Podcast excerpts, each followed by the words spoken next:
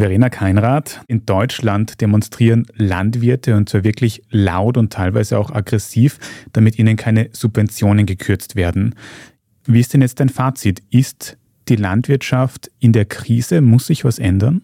Na, ändern muss sich auf jeden Fall was. Also man wird nicht drum herum kommen, die Produktivität wird sicher steigen müssen.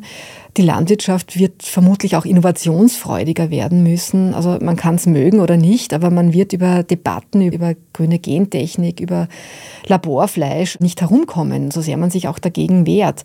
Entscheidender Schlüssel sind halt auch die Konsumenten. Also dreimal teureres Fleisch, doppelt so teure Milch. Das alles wäre im Sinne des Klimas, der Nutztiere, das wäre im Sinne kleiner bäuerlicher Betriebe. Allein die Leute werden da nicht mitspielen. Also es wird sich hier die Politik was überlegen müssen. Da geht es um gesellschaftlich hochrelevante Themen und das wird man nicht dem freien Spiel der Marktkräfte überlassen dürfen.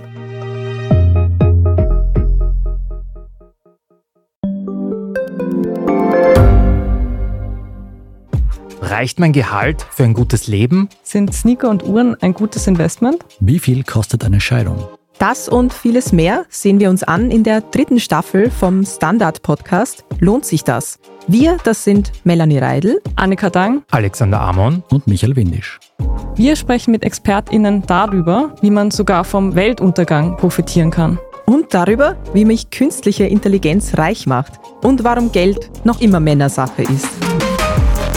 Lohnt sich das? Der Standard Podcast über Geld findet ihr jeden Dienstag auf allen gängigen Podcast-Plattformen.